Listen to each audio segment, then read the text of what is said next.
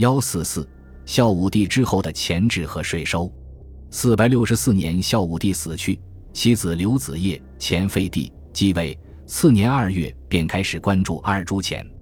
由于盗铸更盛，沈庆之再次提议放开民间铸钱，于九月得到批准。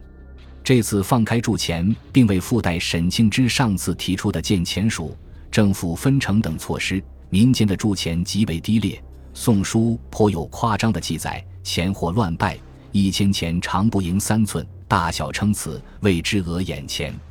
列于此者，谓之延环钱。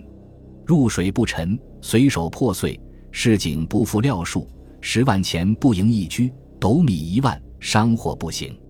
刘子业举动荒唐，不久在上层政变中被杀。其叔刘裕，明帝即位，但株洲起兵，引发空前激烈的全国性内战，史称当时天下反叛。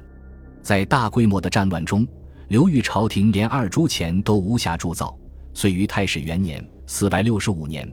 年底宣布废止孝建以来的所有新钱，只用旧钱交易，民间盗铸也严厉禁止。从孝武帝到后废帝朝分匀十余年的铸钱新政从此结束。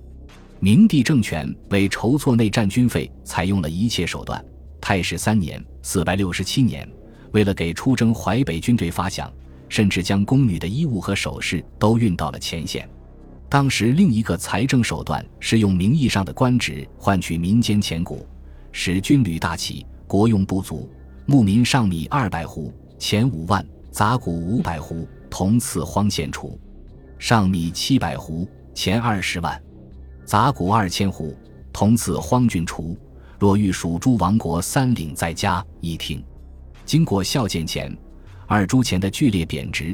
四百五十年北伐时向富民举借国债的偿还问题也就不了了之。